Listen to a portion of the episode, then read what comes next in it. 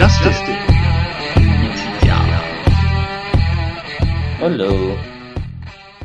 Willkommen, meine Damen und Herren, wieder zu einer neuen Folge von Hashtag The B-Show. Wieder mit mir und den Justin. Hallo.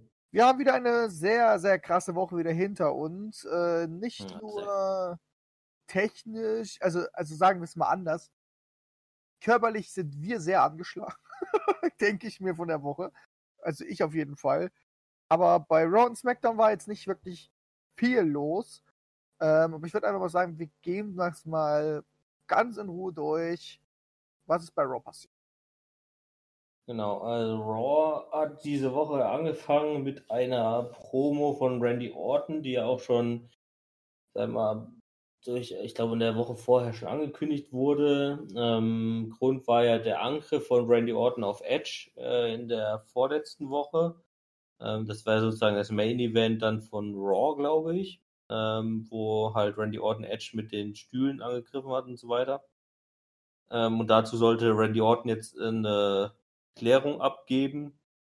Äh, kam dann auch raus, aber ähm, er hat im Prinzip, ich weiß gar nicht, wie lange die Promo ging, es waren ein paar Minuten. Ähm, er hat halt immer nur wieder versucht, so einen Satzanfang zu finden, dann wurde er wieder Mhm. ausgebuht und äh, hat dann wieder versucht, irgendwie was zu sagen, wurde wieder ausgebuht und dann am Ende hat er gesagt, nö, okay, ich kann es jetzt nicht und dann ist er gegangen.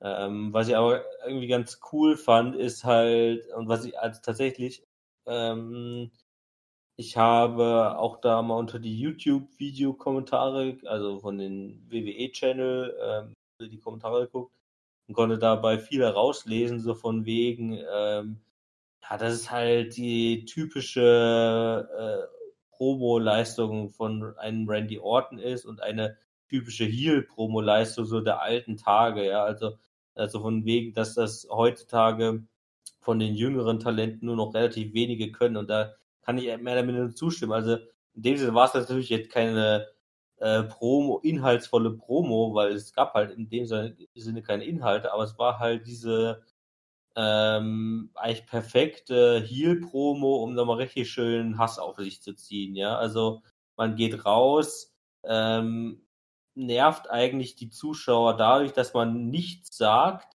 ähm, und fordert die dabei auch so ein bisschen heraus sozusagen.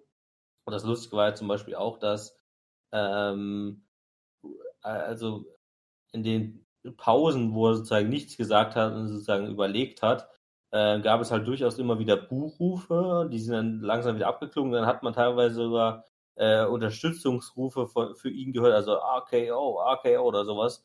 Ähm, und dann hat er genau in dem Moment hat er wieder irgendwie so ein Wortfetzen äh, losgelassen, woraufhin natürlich wieder die Boos kam. Also seine Absicht in der Promo war eben auch, die ganze Zeit ausgebuht zu werden und eigentlich keinen Zuspruch für ihn zuzulassen. Und wenn es Zuspruch gab, äh, aus dem Publikum heraus, hat er halt gleich wieder die äh, Mehrheit des Publikums ausgenutzt, die ihn dann halt ausgebuht haben.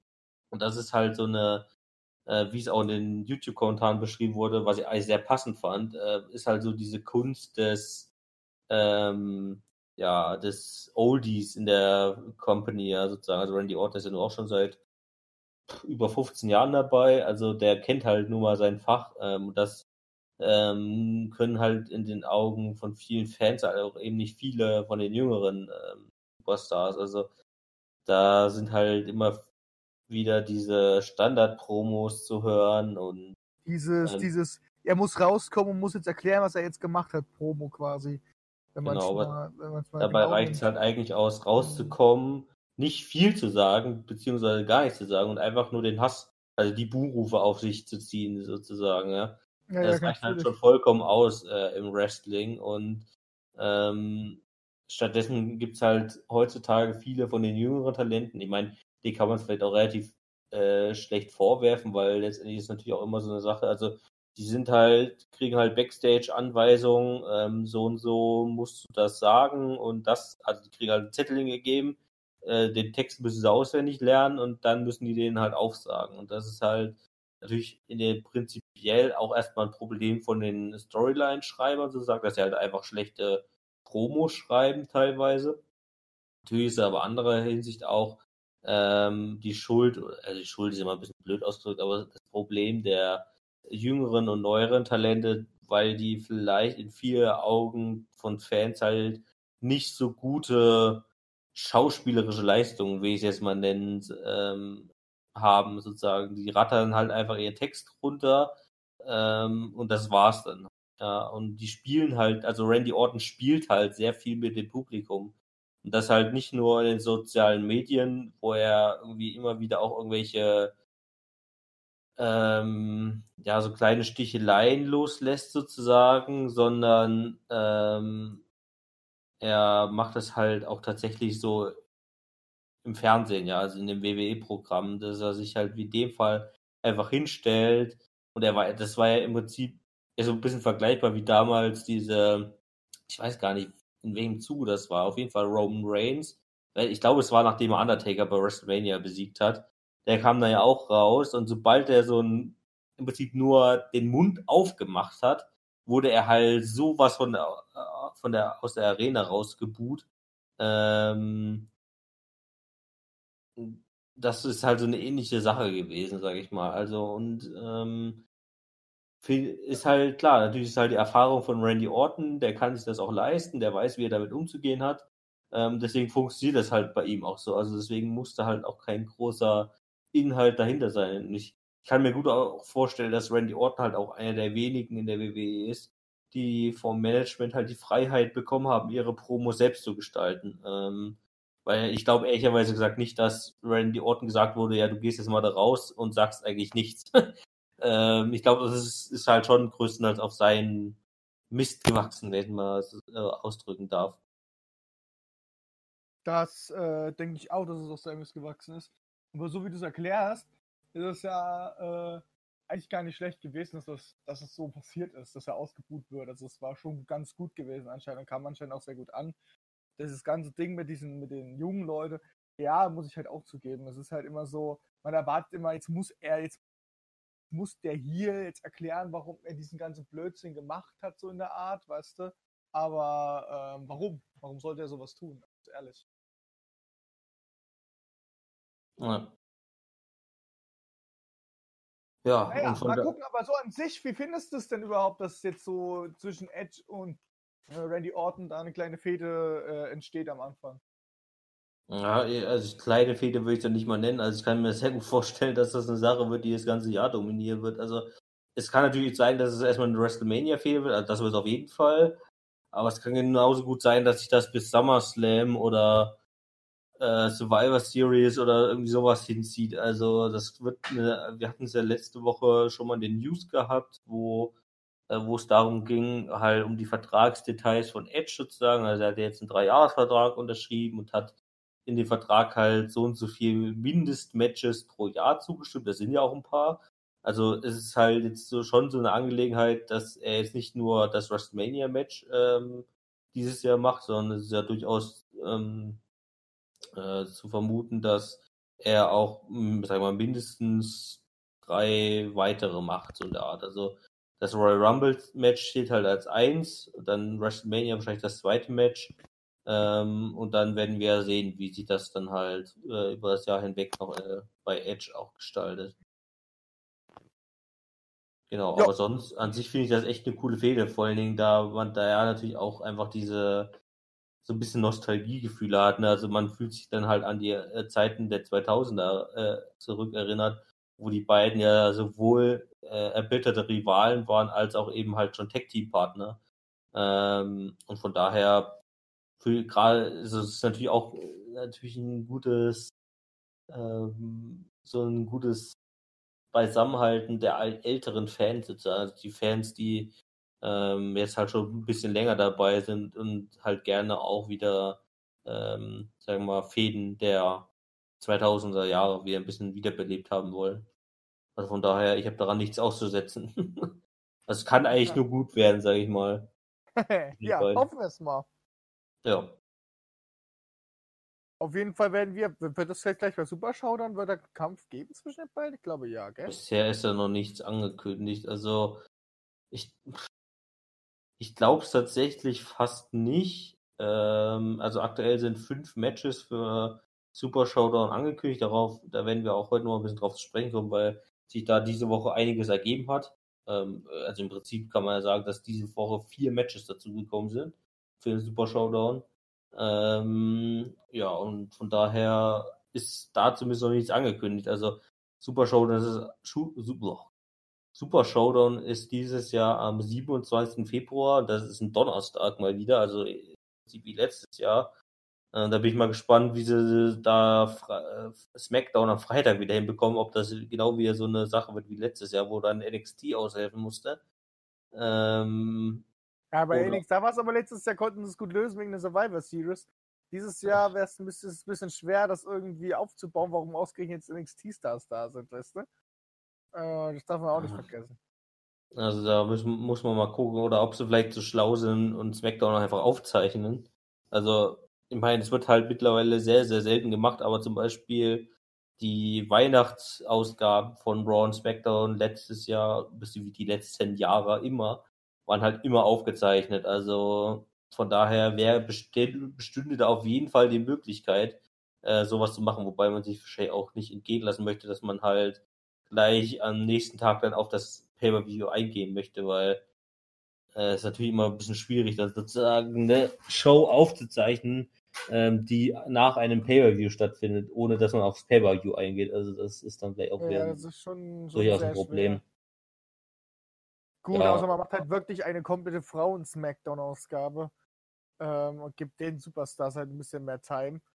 Äh, oder man lässt es halt einfach sein, dass man sehr viele Matches in Saudi-Arabien halt ansetzt, weißt du? Ja.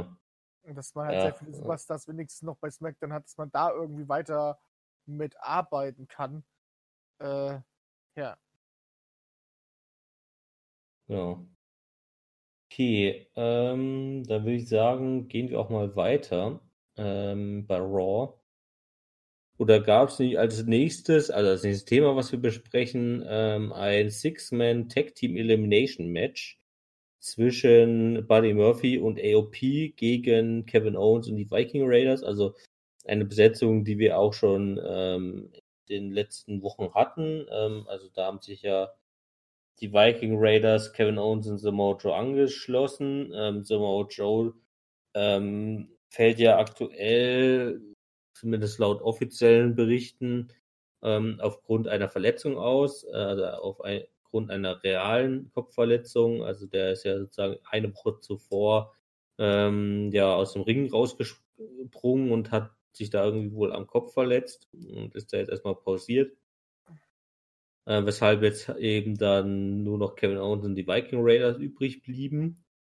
Ähm, und in diesem Match ähm, hatte, also man merkt langsam wirklich, ähm, die WWE fährt aktuell mit Kevin Owens die Schiene des Underdogs sozusagen, also des kompletten Underdogs.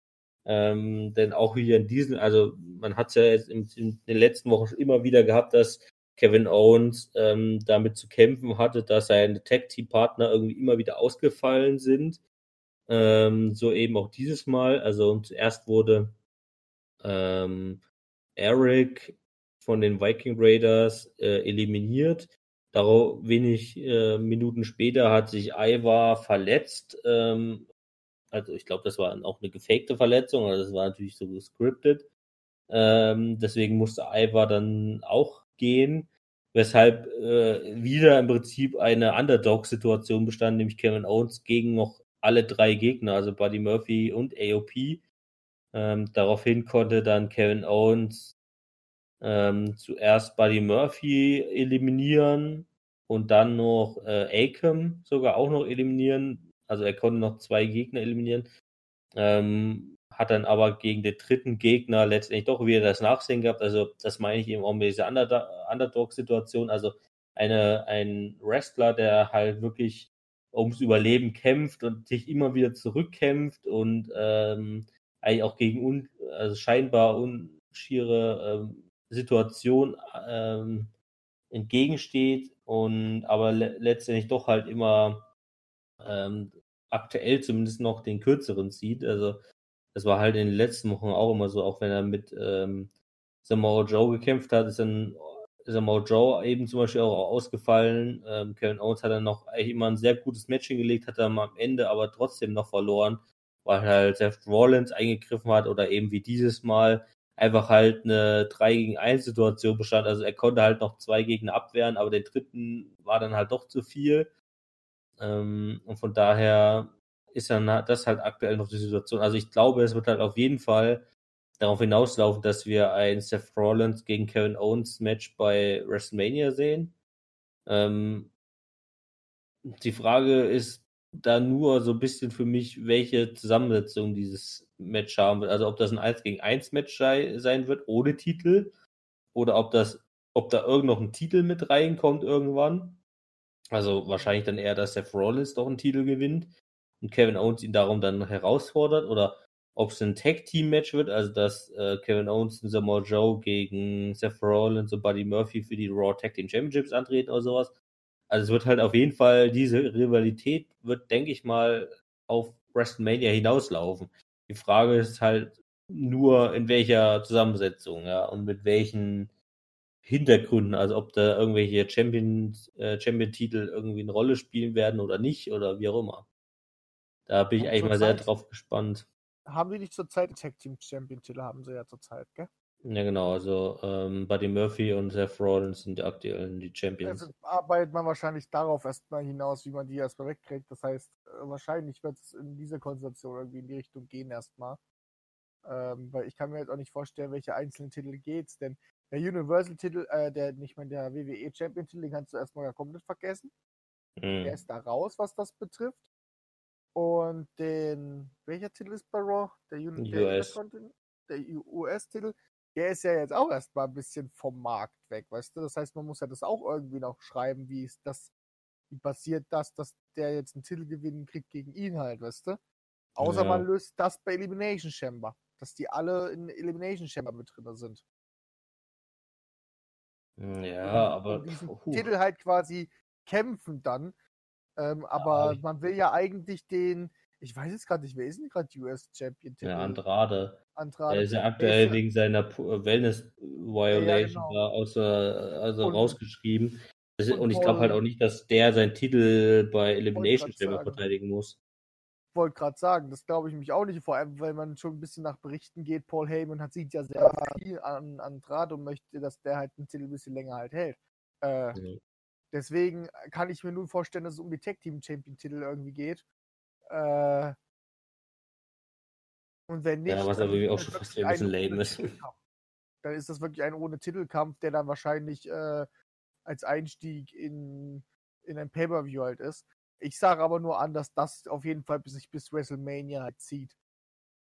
Aber man weiß ja auch nicht, wie weit wollen sie mit dieser ganzen Konstellation gehen, was Seth Rollins, AOP und Buddy Murphy halt betrifft. Ähm, wahrscheinlich will man ja auch Buddy Murphy auch zu so einem riesen Gesicht machen von Raw. Äh, es ist halt, sind halt wieder ganz viele Superstars, die da in dieser ganzen Fehde mit drin sind, die man alle nicht schlecht dastehen lassen möchte, halt. Die dann eigentlich zum Schluss so dastehen sollen, dass man sie immer noch gut einsetzen kann. Ja, aber ich habe, also da habe ich halt irgendwie so ein bisschen das Gefühl, dass, also wenn wir jetzt mal davon ausgehen, dass WrestleMania ähnlich wie letztes Jahr wieder super viele Matches haben wird, so, ich glaube, letztes Jahr waren es 14 oder so, also hoffentlich Ja. werden es nicht so viele sein, also vielleicht kann man es ja mal auf 10, 11 oder sowas beschränken. Ähm, da habe ich halt eher so dass die Befürchtung oder das Gefühl, dass wenn es in Anführungszeichen nur um die Raw Tag Team Championships geht, dass es halt für Seth Rollins so ein Match sein wird, was im Pay-Per-View komplett untergehen wird. Ähm, aber ich sehe halt auch keine Chance aktuell für ihn, dass er auch überhaupt noch eine größere Rolle spielt. Außer es wird halt irgendwie, was weiß ich, man macht ein Fatal Four-Way oder Fatal Five-Way oder irgendwie sowas, äh, Titelmatch um den US-Titel dann doch noch oder so, wo dann halt irgendwie so äh, trotzdem noch sehr, sehr namhafte Superstars in einem riesigen Match gegeneinander antreten, so, aber wenn man das, wenn das so ein normales Tag Team Championship Match wird, das ist halt so, ja. Ja, vielleicht. Ja, genau. Und dann ist halt auch die Frage, wer, wer ist bei Kevin Owen dann dabei, gell? Darf man ja auch nicht vergessen. Ja, es wird wahrscheinlich schon noch Samoa Joe sein, aber ähm, ja, ich bin mal sehr gespannt, was sich daraus entwickelt. Aber- also Team WrestleMania, ja. Mach du es. Also Tag Team Champion Match, das, das, äh, das ist so, ja, du hast recht, es würde halt sehr arg untergehen, dadurch, dass es halt nicht wirklich, sagen wir mal, die beiden sind jetzt nicht wirklich ein Tech-Team würdig halt, wenn man mal bedenkt, dass die AOP im Hintergrund halt noch haben, die wirklich ein Tech-Team halt sind. Weißt du, und nicht gerade mal zusammengemischt worden sind. Mhm. Ähm, das Einzige, was ich mir vorstellen könnte, dass man dann doch auf ein Fatal Four-Way, also dass man auf ein, also wie du es gesagt hast, um den US-Titel halt da am besten Kevin Owens, Seth Rollins und Samoa Joe mit reinschmeißt, weißt du? Äh, Mhm. Dass die sich gegenseitig prügeln, dass da überhaupt, dass die da einfach weiter die Fäde damit treiben, aber der Titel da, ähm, der US-Titel dann aber trotzdem nicht an einen von denen halt geht, ähm, dass der Streit einfach weitergeht, dass man es ein bisschen anders löst, äh, dass es halt wirklich so, so eine richtige Hassrivalität wird. Oder aber ähm, man löst es halt äh, wirklich mit einem Tag-Team-Champion oder man macht halt ein riesengroßes äh, Tag-Team-Match, so 4 gegen 4 halt, weißt du, ohne Titel, aber mit mehreren Leuten, die halt währenddessen bei der Rivalität dabei sind. Ich meine, wir haben ja Samoa Joe, Kevin Owen und die Viking Raiders haben ja auch noch einen puren Hass auf die alle.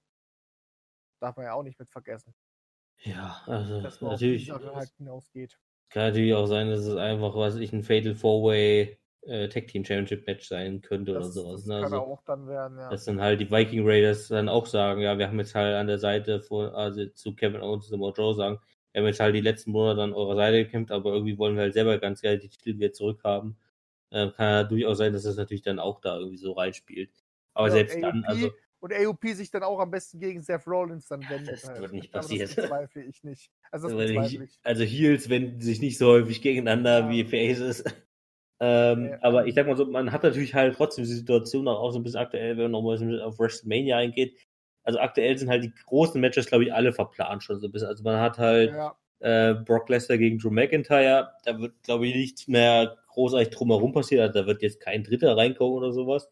nee. Ähm, dann äh, The Fiend wird, ich sag mal, sehr, sehr höchstwahrscheinlich gegen Roman Reigns antreten. Ähm, da kommen wir nachher bei SmackDown noch auf seinen nächsten Gegner zu sprechen, beim Super Showdown. Ähm, also die zwei großen Titel sind halt schon mal weg, so und diese ähm, Nicht-Titel-Legenden-Matches, wie ich es jetzt mal nennen, ist halt zumindest eins auch schon auf jeden Fall durch mit halt Randy Orton gegen Edge. Ähm, ob Undertaker noch ein Match bekommt, ist dann halt immer sehr kurzfristige Entscheidung wahrscheinlich dann auch, äh, wie es halt da aktuell aussieht. Ähm, ich hoffe immer noch auf das Match Undertaker gegen Sting, also man kann ja immer noch drauf hoffen. Ähm, ansonsten, boah, keine Ahnung, ob da noch irgendwas in die Richtung geht. Ja, und dann hast du halt noch die ganzen anderen Titel, ne? also ähm, die gut, Frauentitel brauchen wir jetzt logischerweise nicht drüber zu sprechen, wenn es um die Männer geht. Ähm, aber da hast du halt noch den US-Titel und den, den Intercontinental-Titel. Intercontinental-Titel wird Braun, denke ich mal, bis dahin halten. Und dann mein Tipp war ja seit letzter Woche immer noch Sheamus, dass sozusagen da der nächste Heel-Gegner äh, ist, ähm, der auch so ein bisschen ebenbürtig sein könnte äh, von der Kraft her. Ähm, United States Championship kann ich aktuell überhaupt noch nicht voraussagen, was das mit werden kann. Ich denke auf jeden Fall auch sogar, dass Andrade da äh, reingehen wird als Titelträger. Frage ist halt nur, ob Ray oder Humberto oder wie gesagt, es kann halt auch ein Multi-Man-Match werden oder sowas. Ähm, ja, und, und dann gibt es halt auch die Tag Team Championships. Aber die nehmen wir jetzt halt auch mal beiseite. Also von daher ist halt auch relativ viel schon voraussagbar und durchgeplant, gerade halt von den großen Matches, ja. Also die, die zwei großen Titel sind halt eigentlich schon vergeben, sage ich jetzt mal, glaube ich. ja, also um die Großen brauchen wir uns, glaube ich, keine Gedanken zu machen, dass die irgendwie mit da reinspielen. Bei den Kleinen vielleicht. Genau. Aber auch eine sehr geringe Wahrscheinlichkeit, sage ich mal. So, und da würde ich sagen, hat man gerade schon das Thema Andrade auch ein bisschen äh, besprochen und den United States Championship und da gab es den eben auch diese Woche sozusagen eine, ein Ersatz für Andrade, ja, nachdem Andrade ja aktuell äh, aufgrund der Wellness Policy für einen Monat gesperrt ist äh, von der WWE, hat man ihn ja letzte Woche aus dem Programm genommen, äh, indem ihm Humberto Carrillo ähm, ja sozusagen ein DDT auf den Betonboden verpasst hat. Ähm, und Humberto Carrillo stand auch diese Woche wieder im Ring, hat da, ich glaube, er wollte ja so eine Promo halten oder so. wurde dann aber unterbrochen und zwar auch von Selina Vega, allerdings nicht mit Andrade, sondern ähm, dieses Mal mit äh, Angel Gaza oder Angel, ich bin mir gerade gar sicher, ob Angel Gaza oder Angel Gaza, ich glaube Angel Gaza sogar, ähm, an der Seite. Das ist ein weiterer, ja, sozusagen Latino-Superstar ähm, in der WWE. Ich glaube, er ist aktuell, das muss ich gerade nochmal googeln. Ich glaube, er ist aktuell äh, NXT Cruiserweight Champion.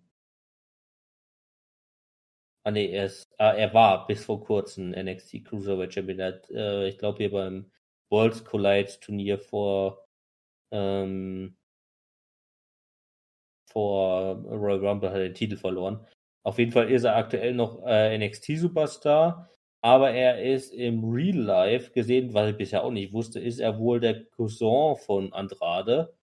Ähm, und deswegen stand er diese Woche auch an der Seite von Selina Vega und Angel, äh, Angel, ich, ich nenne jetzt mal Angel, Angel klingt ein bisschen komisch, Angel Gaza hat dann auch äh, ähm, Humberto Carrillo angegriffen, äh, weil sozusagen als Racheaktion zur Vorwoche, äh, woraufhin sich Rey Mysterio wieder eingeschaltet hat und ähm, Humberto Carrillo beschützt hat vor weiteren Angriffen.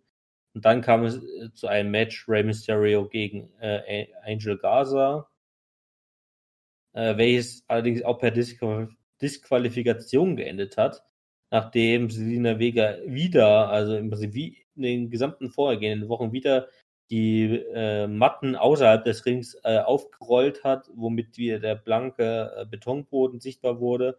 Und während des laufenden Matches hat Angel Gaza gegen Rey Mysterio wieder ein DDT auf den Hallenboden gemacht, weshalb dann die Disqualifikation ähm, in Kraft trat. Und aktuell wird dahingehend halt spekuliert, dass äh, Angel Gaza äh, halt den Andrade ersetzen soll für die nächsten Wochen noch und es danach eventuell eben zu einer Rivalität ähm, aus, bestehend aus Andrade und Angel Gaza gegen Rey Mysterio und Humberto Carrillo kommen könnte. Also, also eine komplett Latino-Rivalität in der WWE, ja. Ähm, es wird halt auch aktuell sehr drum spekuliert, dass äh, Angel Gaza, ähm, obwohl er offiziell aktuell auch zum NXT-Roster gezählt wird, ähm, dann demnächst auch ins Main Roster aufsteigen kann und da vielleicht sogar ein Tech-Team beziehungsweise ein Stable, sogar ein Latino-Stable mit Andrade bilden könnte, was ich auch sehr cool finden, also was auch sehr cool werden könnte. Ähm, und ich glaube auch eine, also sozusagen diese Tech-Team-Rivalität ähm, zwischen Gaza und Andrade und äh, Mysterio und Humberto Carrillo könnte sehr cool werden, weil das hat alles Highflyer und ähm, ja, ähm, sozusagen In-Ring-Spezialisten hinsichtlich äh, großer Action sein können. Und ich glaube, das könnte eine sehr coole ähm, Rivalität auch noch werden, sozusagen im Vorhinein von WrestleMania. Also was matchmäßig betrifft, das auf jeden Fall. Ja. Also das brauchen wir, glaube ich, nicht zu Also die machen es wieder lang. Also die machen es halt langweilig, aber das bezweifle ich. Wenn du da vier High-Fly-Wrestler hast, dann ja, was halt auch sehr interessant werden kann, was wir auch schon tatsächlich, ich glaube, letztes Jahr schon mal als Thema hatten, äh, was halt auch schon damals, äh, also letztes Jahr schon mal geplant war, war halt dieser Plan der WWE, ein Latino-Stable zu bilden. Ne? Also ein, also Stable bezeichnet ja eigentlich ein Team aus mindestens drei Personen, glaube ich, sage ich jetzt mal so grob gesagt. Ähm, interessant wäre dann natürlich da noch, wer der dritte Mann wird äh, oder werden könnte. Ähm, also wenn dann halt äh, Andrade und Angel Gaza erstmal ein Tag-Team bilden, ähm, als Heel Latinos, ähm, gegen die halt aktuell Face Latinos, Rey Mysterio und ähm, Humberto Carrillo. Wie gesagt, da fehlt halt sozusagen noch so ein bisschen die dritte Person, äh, aber ich glaube, das könnte halt echt auch ganz cool werden, so vom äh, Storyline-Aufbau, dass dann halt äh, diese Stable-Aktion ähm, ein bisschen mehr drin ist. Also ich finde, ähm, prinzipiell können halt diese Stable-Rivalitäten echt cool sein. Ähm, sie können halt aber auch sehr nach hinten losgehen, weil ähm, dann auch häufig einfach so ein bisschen zu viel Augenmerk auf ähm, ja darauf gelegt wird, dass halt immer mehr Leute involviert werden. Einfach irgendwann sind es einfach zu viele. Ähm, das macht halt auch ganz äh, schnell mal so eine Rivalität kaputt. Genau. Das stimmt.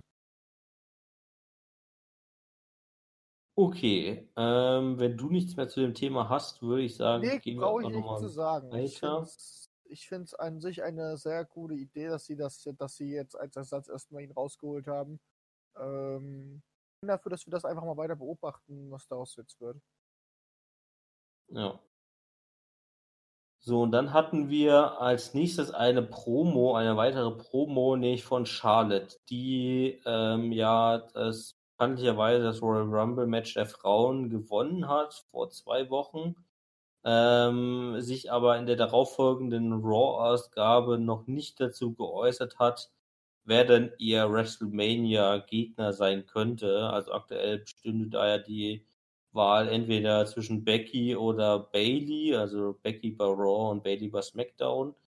Ähm, da kam Charlotte diese Woche erneut raus, ähm, hat dann halt wieder gesagt, ja, ich bin ja die Beste und hier zehnfache Champion und Also bla bla bla hat es erstmal gemacht. und hat dann halt festgestellt, dass sie sowohl schon gegen Becky angetreten ist und gewonnen hat, ähm, als auch gegen Bailey schon angetreten ist und gewonnen hat, also in beiden Fällen auch Titel gewonnen hat.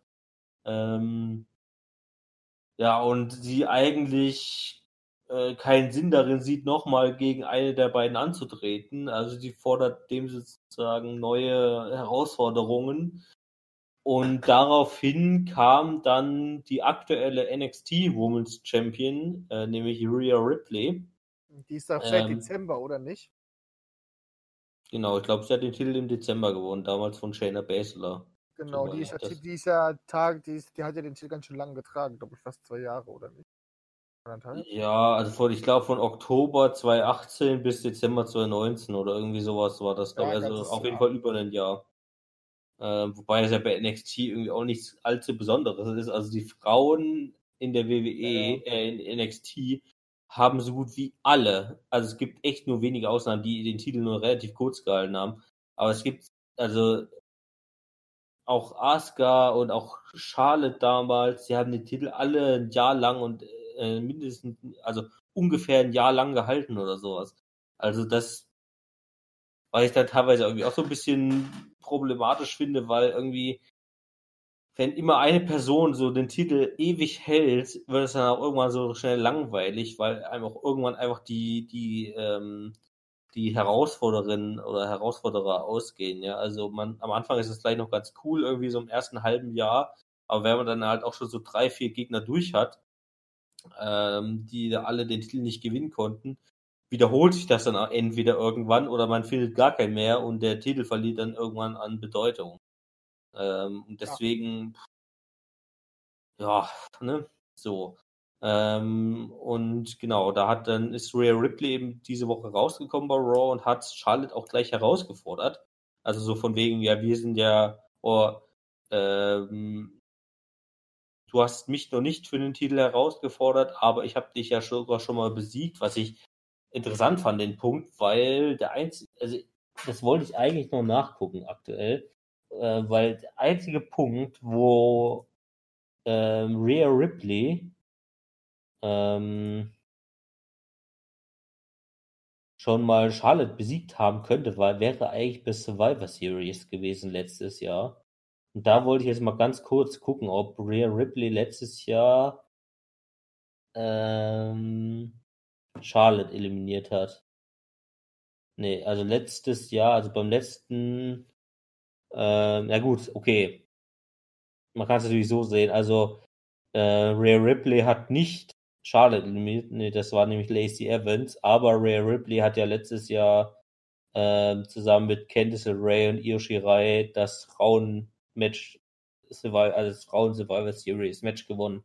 Und darauf hat sie es wahrscheinlich bezogen, weil sonst wüsste ich nicht, wann die beiden schon mal in einem Match aufeinander getroffen sind. Auf jeden Fall hat sie, hat Ray Ripley eben festgestellt, dass sie ja ein neuer Gegner in dem Sinne wäre für ähm, Charlotte. Ähm, und das haben wir tatsächlich auch schon mal letztes Jahr so ein bisschen, äh, letztes Jahr sage ich schon, letzte Woche schon so ein bisschen spekuliert. Dass es gegen Ähm, den NXT-Star geht. dass es Ob eben nicht, kann. Dass es weder für den Raw noch äh, gegen den SmackDown Championship geht, sondern eben gegen den NXT Women's Championship.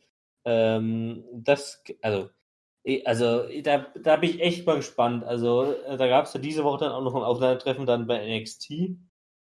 Also Charlotte war dann auch noch bei NXT, hat sozusagen den Spieß umgedreht. Ähm, da ist allerdings auch kein, also erstmal muss man auch sagen, bei Raw ist erstmal keine Bestätigung zustande gekommen. Also Ray Ripley hat Charlotte herausgefordert, aber Charlotte hat keine Antwort gegeben. Ähm, und dann ist eben Charlotte diese Woche bei NXT gewesen, ähm, hat da auch nochmal Rhea Ripley zur Rede gestellt. Da hat sich allerdings auch noch äh, Bianca Belair eingeschaltet. Ähm, und da gab es im Prinzip auch wieder keine Antwort. Also da haben Bianca Belair und Rhea Ripley gemeinsam Charlotte angegriffen, was sich zumindest in der Hinsicht da ähm, herausbildet, dass diese Rivalität durchaus zustande kommen wird oder kann. Ähm, allerdings wird es zum Beispiel erstmal bei NXT Takeover Portland, was am 16. Februar stattfindet, also und was auch zugleich das erste NXT Takeover Pay-per-View ist, welches ohne WWE Pay-per-View stattfindet.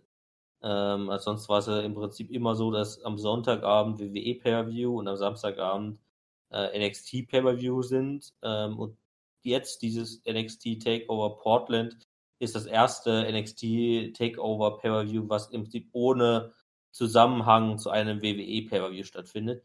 Und bei diesem NXT Takeover Portland tritt, äh, gibt es äh, zum Beispiel eben das Match Rhea Ripley gegen Bianca Belair für den NXT Women's Championship. Ähm, also ich gehe erstmal stark davon aus, dass Rhea Ripley den Titel verteidigen wird.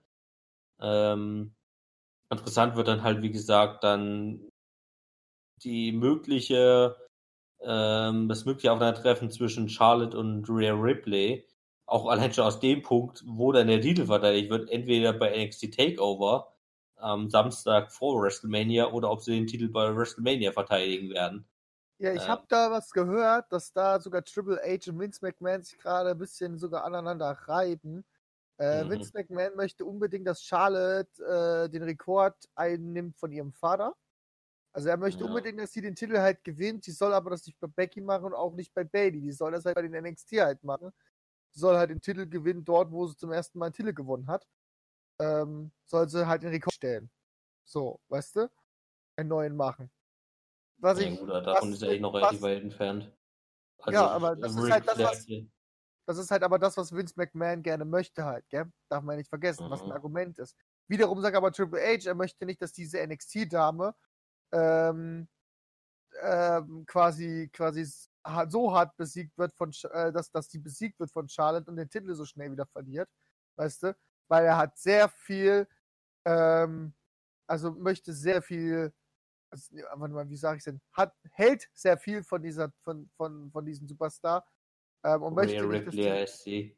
ja, ja, ich wollte nur nicht den Namen gerade sagen, wollte es eigentlich noch netter formulieren. Ähm, genau, Ripley, äh, dass die halt ähm, quasi nicht verliert, ähm, in dem Sinne gegen Charlotte halt auch und das halt so schnell den Titel verliert, weil das kann halt auch wiederum schaden, so einer, so, so ein Superstar, weil, weil, weil das halt einfach auch, ähm, weil sie soll gut aufgebaut werden halt und der hält sehr, sehr viel von ihr. Und da reiben sie sich gerade so ein bisschen und da muss ich auch ganz ehrlich sagen, da fängt eigentlich eher mehr die Diskussion an, wer soll da genau den Titel halt gewinnen halt. Ob das jetzt bei Takeover passiert und ich denke aber, dass es mehr bei WrestleMania passiert, ist aber trotzdem erstmal scheißegal. Ich sehe es ja erstmal so, wer, wer- wird diesen Titel gewinnen? Und das heißt ja dann auch, wenn Charlotte gewinnt, muss ja wieder bei NXT sein. Die ist ja dann auch wieder weg. Und ich glaube auch wieder nicht, dass das ein Vince McMahon möchte, dass eine Charlotte aus dem Main Roster wieder runtergeht. In den NXT-Roster. Ja, genau, das ist halt so ak aktuell der Knackpunkt, so wo ich so ein bisschen dran überlege, ob das, ob dieses Match eben jetzt zustande kommt oder nicht. Also, weil wenn Charlotte jetzt äh, so- also also es wäre halt krass, also es wäre halt in beide Richtungen krass, ja, wenn Rhea Ripley ähm, Charlotte besiegen würde, wäre das absolut, ne, so Ja, äh, what the fuck Moment. äh, Ist auf jeden Fall ein krasser Push, muss man sagen. Ist Andersrum wäre es aber eben genauso auch so, wie du es eben gesagt hast. Also, wenn Charlotte dann den Titel, den NXT Women's Championship besiegen, äh, gewinnen würde, äh, würde es halt heißen, sie müsste halt so, oder sie würde halt Teil des NXT-Rosters sein. Was halt auch relativ krass wäre. Also, natürlich wäre das auch so eine, warum nicht? Also, äh, erstmal prinzipiell würde ich, äh, würde als Fan erstmal nicht dagegen sprechen, aber es wäre halt auch, äh, sagen wir mal, eine krasse Entscheidung, sage ich, ja. Ähm, und von daher bin, also ich bin mal gespannt, was sich daraus ergeben wird. Vor allen Dingen auch in der Hinsicht, dass man jetzt ja aktuell auch ähm, in den nächsten Wochen den Main Roster, das Main Roster Debüt von Shayna Baszler erwartet.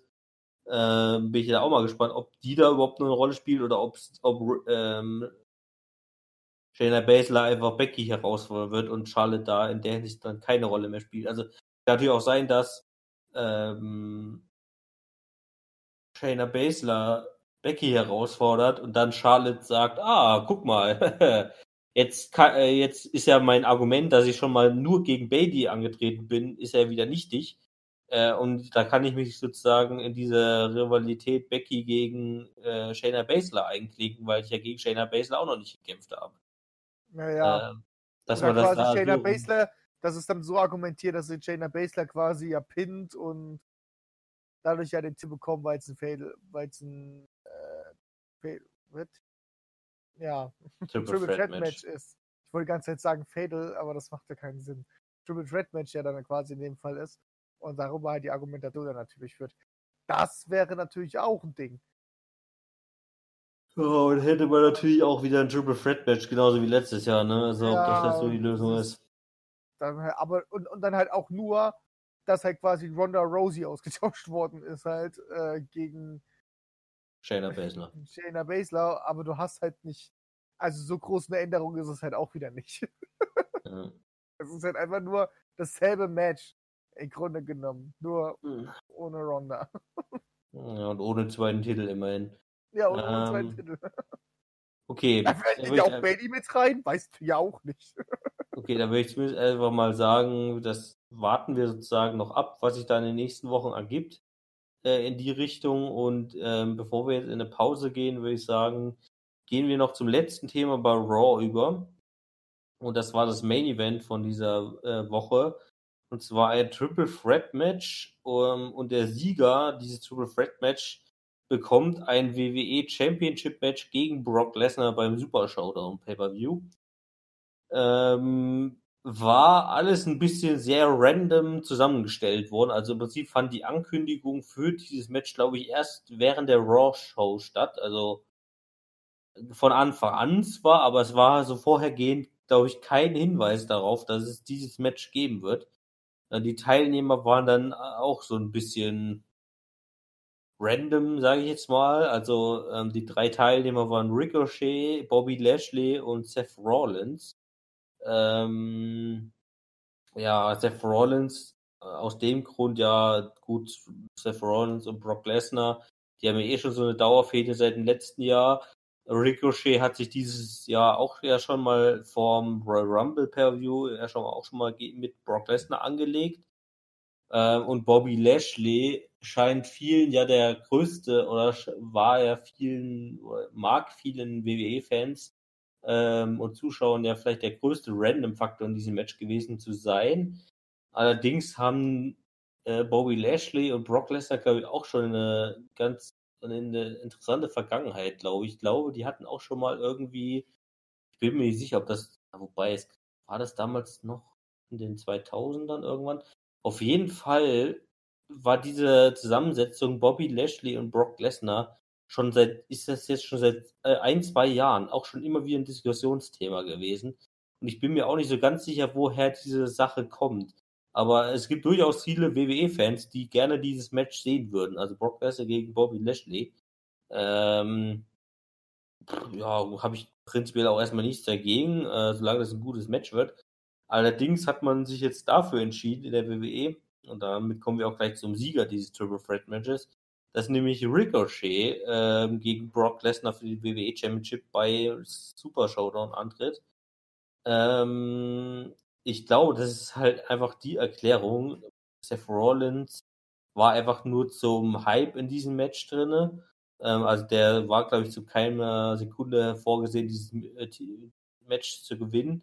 Und Ricochet wurde es einfach aus dem Grund, weil Brock Lesnar hat ja vor, ich glaube, es ist auch schon vor zwei Jahren mittlerweile, vor anderthalb Jahren, hat er mal auch in irgendeinem Interview oder irgendwie war da mal Thema, dass er gesagt hat, dass er viel lieber gegen kleinere Gegner äh, arbeitet, sozusagen, also gegen äh, ja, also Danny Bryan, Seth Rollins, Ricochet, Rey Mysterio, ähm, als gegen halt die ganz großen Hühnen, gegen die er ja auch eine Zeit lang immer wieder angetreten ist, also gegen Big Show, gegen einen Braun Strowman oder gegen eben einen Bobby Lashley oder sowas. Also gegen irgendwelche muskelbepackten oder äh, äh, gewichtsbepackten äh, Gegner, weil er halt auch selbst von sich sagt, dass er halt gegen diese kleineren, schnelleren, agileren Gegner äh, bessere Matches hinlegen kann als gegen halt die ganz großen Brocken, die er ja im Prinzip einfach nur niederringen kann. Ne? Ähm, dadurch ist es jetzt halt Ricochet geworden. Ist für mich zumindest der Grund. Ähm, und somit haben wir halt jetzt beim Super Showdown ein äh, Singles-Match für den WWE Championship zwischen Brock Lesnar und Ricochet. Und ich glaube, wir können uns alle ausmalen, wer dieses Match gewinnen wird. ähm, ja, aber somit kommt zumindest Ricochet mal zu seinem ersten WWE Championship Match, ne? Also. Den er eiskalt verlieren wird. ja, sage ich ja. Also das wird eine sehr klare Angelegenheit werden. Außer, also, es wird außer halt. McIntyre kommt mit dazu und macht Remy Demi, weißt ja, du? bestimmt. Der der will ja gegen Brock Lesnar antreten. Ja, nee, weil man, also ich kann mir halt, weswegen das so, äh, dieses, dieses, dieses, dieses Match überhaupt erstmal Ansetzung, äh, wer, wer überhaupt gegen ihn antreten darf, fand ich gar nicht schlecht. Ich meine, Seth Rollins Dauerrivalität gegen Brock, dann hast du Ricochet gehabt, der ja sowieso etwas schon mit Brock Lesnar dauerhaft zu tun hat. Bobby Lashley war wirklich, was du ja gesagt hast, ja sowieso der Random in dem Fall. Und ich fand es ganz gut, dass Ricochet halt da gewonnen hat, weil Ricochet halt ein bisschen mit dran schuld war, dass Drew McIntyre ja Brock Lesnar eliminiert hat. Darf man ja nicht vergessen. Ja, ähm, stimmt, das war ja auch noch. Rumble. Und dann heißt das ja quasi so ein bisschen, dass Brock Lesnar das halt wie eine Rache halt nutzen möchte, nochmal dafür, dass äh, Ricochet das gemacht hat. Und ähm, kann, mich gut, kann ich mir gut vorstellen, dass Drew McIntyre in dem Fall rauskommt, ähm, Ricochet hilft, äh, äh, Ricochet dann bei hilft. Da ist das Match aber schon gelaufen, so wenn, da, weil ich denke mir, dass Brock Lesnar einfach nochmal nachlegen möchte dann im, da, im Nachhinein. Also gewinnt möchte aber dann nachlegen, dass Ricochet dann rauskommt und dann nochmal was macht oder irgendwie ärgert oder so. Viele gehen ja davon aus, dass, dass Brock Lesnar da den Titel verliert und Drew McIntyre möchte unbedingt, dass er gegen Ricochet antritt, äh, gegen, gegen diesen Titel, äh, um den Titel, weil das halt so weniger Gefahr ist. Was ich aber weniger, was ich aber sehr bezweifle. Ja, der Ricochet wird garantiert nicht Brock Lesnar besiegen. Nein, nein, Alter. auf jeden Fall nicht. Auch, auch wenn Drew McIntyre hilft, zweifle ich das. Ähm, aber ich kann mir gut vorstellen, dass Drew McIntyre kommt. Was ich halt nur ganz toll finde, was ich halt auch gelesen habe, ist, man möchte bei Brock Lesnar und Drew McIntyre ist noch nicht ganz klar, wer den Titel bei WrestleMania gewinnt. Das wollen die anhand der Zuschauerreaktion jetzt probieren. Wie sehr Mhm. mag das Publikum Drew McIntyre? Und das wollen sie jetzt über die nächsten Wochen halt aufbauen, zwecks dessen, wie das Publikum halt auch abgeht, wie sie Drew McIntyre auch vom Bro um Brock Lesnar dastehen. Und je nachdem, wie die Reaktion ist, lassen sie das Match halt enden am WrestleMania-Tag. Heißt also, es ist noch sehr weit offen und finde ich auch irgendwie auch eine ganz geile Idee zu sagen, wir gucken mal nach, wie das Publikum so reagiert. Die wollen halt ihn halt, wollen halt Drew McIntyre sehr hoch bringen. Da geht halt nicht nur drauf ein, Reaktion des Publikums, wie sehr gehen sie mit Drew McIntyre. Und das denke ich mir, da gehen die Zuschauer schon mit. Aber wie hoch gehen die Ratings und wie hoch ist der Merch-Verkauf äh, von Drew McIntyre? Halt ähm, hinsichtlich zu den zu, nach, zu WrestleMania. Und danach wird sich ja entschieden, wer gewinnt. Ähm, Ja. Das ist ja auch keine schlechte Idee, das lieber so zu lösen, als gar nicht. Äh, ja, müssen wir auch gucken, wie sie das lösen. Ja, also ich denke mal jetzt halt Brock Lesnar gegen Ricochet wird halt dieses typische Brock Lesnar gegen kleineren Gegner-Match sein. Also Ricochet wird wahrscheinlich sogar tatsächlich seine Chancen auf den Sieg haben. Äh, Brock Lesnar wird viel damit zu tun haben, halt den kleinen, agilen Gegner unter Kontrolle zu bekommen. Ähm, und irgendwann kommt einfach dieser Moment, äh, wo Brock Lesnar so halt seine drei German Suplexes macht und dann den F5 aus dem Nichts oder irgendwie Ricochet versucht auf Brock Lesnar draufzuspringen. Äh, Brock Lesnar fängt ihn aus der Luft raus, dann F5 und dann ist das Match vorbei. So, so, äh, das wird halt dieser typische Matchausgang sein, nehme ich mal fast an. Ähm, aber mal gucken, was wir von dem Match erwarten können. Gar Ja. Ähm, da würde ich sagen, äh, sind wir mit Raw durch und da machen wir jetzt einfach mal eine kurze Pause ähm, und machen dann gleich SmackDown und die News. Genau, also bis gleich. Neue Werbung, neues Glück. Und deswegen ein neues Ding. Meine Damen und Herren, www.millenniumtv.de Geht doch mal auf die Webseite drauf und ihr werdet immer wieder etwas Neues sehen.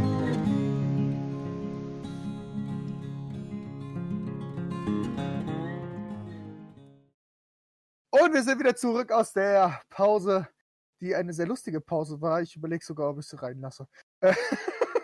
Äh, Bitte nicht. Nein, tue ich nicht.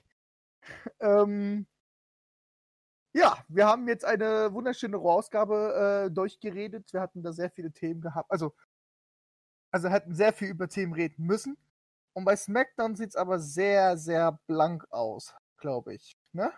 Oder nicht? Ja, also muss ich auch nur zwei Themen, weil irgendwie, ja, also es ist halt nicht so viel Relevantes passiert, was jetzt irgendwie neu gewesen wäre oder also es ist halt, wir hatten halt einen Tag Team Match zwischen Usos und Ziggler und Root, also nichts Neues.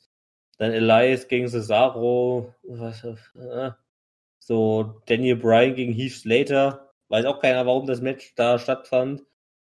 Also Apollo Crews gegen Sheamus, auch so ein richtiges Squash-Match, also braucht kein Mensch. Ja, dann haben wir es halt mal SmackDown auf zwei Themen zusammengestampft.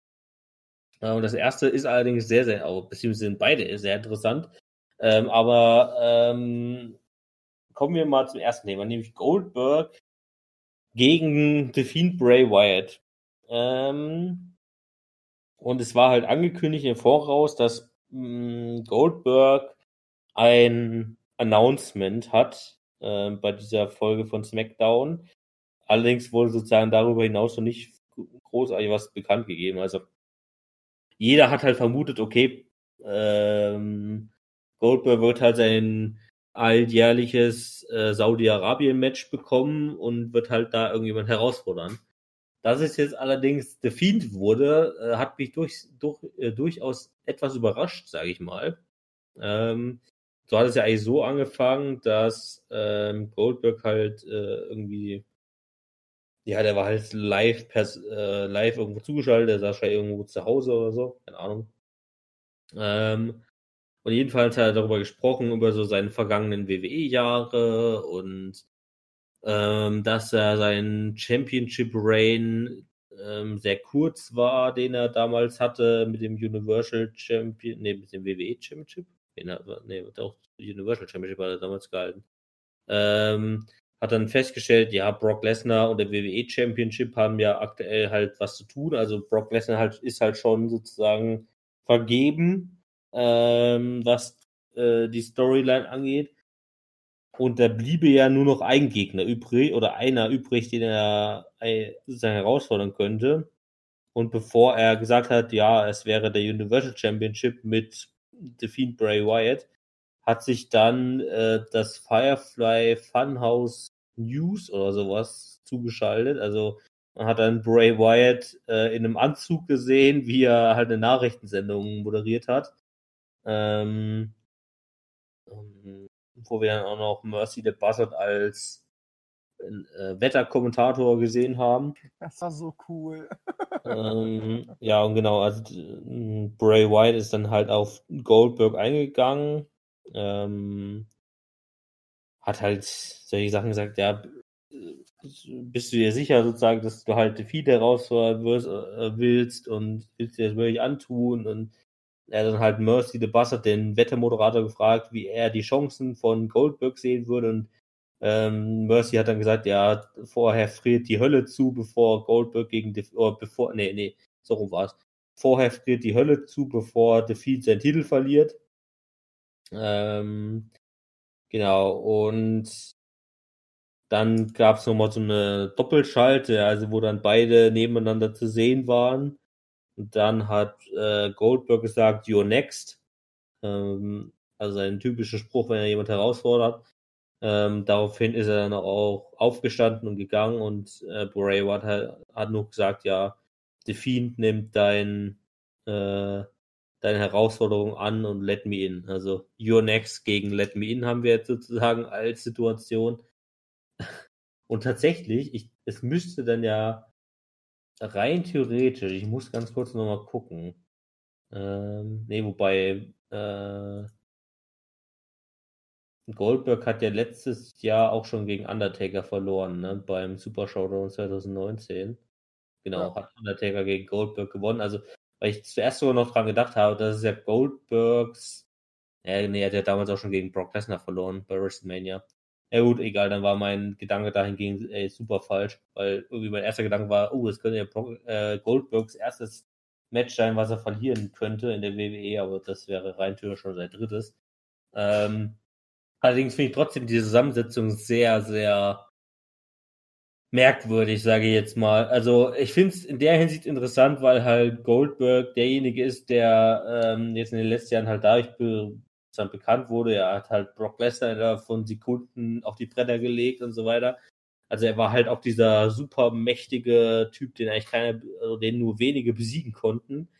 Ähm, und das ist, in der Hinsicht ist es vielleicht sogar ganz cool, dass man den jetzt halt gegen The Fiend sieht, weil wir haben es halt in den ganzen letzten Monaten immer wieder gesehen, ja, The Fiend ist halt eigentlich mehr oder minder unbesiegbar und ähm, macht halt nichts aus und so halt, ja. ja, und jetzt braucht man halt so jemanden wie Goldberg, ja, ähm, der halt bisher auch so einen Brock Lesnar besiegt hat innerhalb von Sekunden und der einfach so super mächtig und super krass ist und super geil und wie auch immer.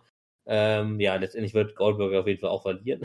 Ich glaube, darüber brauchen wir jetzt nicht großartig zu diskutieren. Ich glaube, das wäre der Witz des Jahrtausends, wenn jetzt Goldberg bei Super Showdown gegen Bray Wyatt Defeat äh, gewinnen würde, Alter. Das wäre so geil. Äh, wie sich das, wie sich äh, wieder das ähm, Social Media abgehen würde, Alter. Äh, also irgendwie lustig wäre es halt schon, aber das wird, glaube ich, nicht eintreten. Ey, also ganz ehrlich, ohne dass das Social Media mega austickt und einen übelsten Hate gegen WWE macht, da muss man einen Superstar aufbauen, wo man sagt, safe kann der Bray Wyatt besiegen, so, weißt du? hm. Und bei Goldberg kann ich mir aber nicht vorstellen, dass man sagt, okay, er kann jetzt Bray Wyatt besiegen oder beziehungsweise The Fiend. Ich nutze die jetzt mal beide als separate Person. Ich habe außerdem meine Brille gefunden. Aber ähm, The Fiend ähm, und Bray Wyatt muss man ja trotzdem als zwei Personen sehen. Also ich glaube nicht, dass man Goldberg da gewinnen lässt und dann ihn halt wieder einen Run gibt von einem Titel halt. Ähm, und man möchte The Fiend aufbauen. Also never ever. Aber was ich ganz gut finde, ist gerade, dass The Fiend, beziehungsweise Bray Wyatt, ähm, seinen Titel jedes Mal verteidigt. Also bei keinem Pay-Per-View war, also er Ja, war gut, muss er ja aber auch. Also wenn er schon nicht bei Wochenshows auftritt, muss er halt zumindest bei jedem Pay-Per-View seinen Titel verteidigen. Das wäre ja, ja, wohl jeden Fall. mindestens mal angemessen. Naja, und wenn man es mal vergleicht gegenüber Brock Lesnar, ist es auf jeden Fall gut. Gut, Brock Lesnar ist aber auch ein ganz anderer Typ Superstar als Bray. Wyatt. Also ich muss auch sagen, ich fand diese Nachrichtensendung geil. Ja. Ja, es war sehr lustig gemacht. Aber man muss ja trotzdem auch sagen, also Brock Lesnar ist ein ganz anderer Typ Superstar als äh, Bray Wyatt. Also nicht nur vom Alter her, sondern eben auch vom, ja, sozusagen vom Typ her. Ja, Brock Lesnar ist halt einfach dieser MMA-Kämpfer, der halt move-technisch nicht viel drauf hat. Bray Wyatt ist ja durchaus schon sehr ähm, technisch sehr versiert, sage ich mal.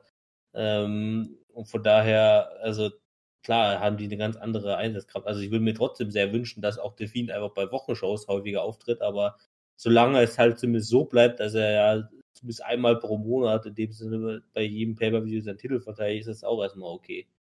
Ja, Ich weiß halt auch nicht, wie es mit, wie es rechtlich aussieht.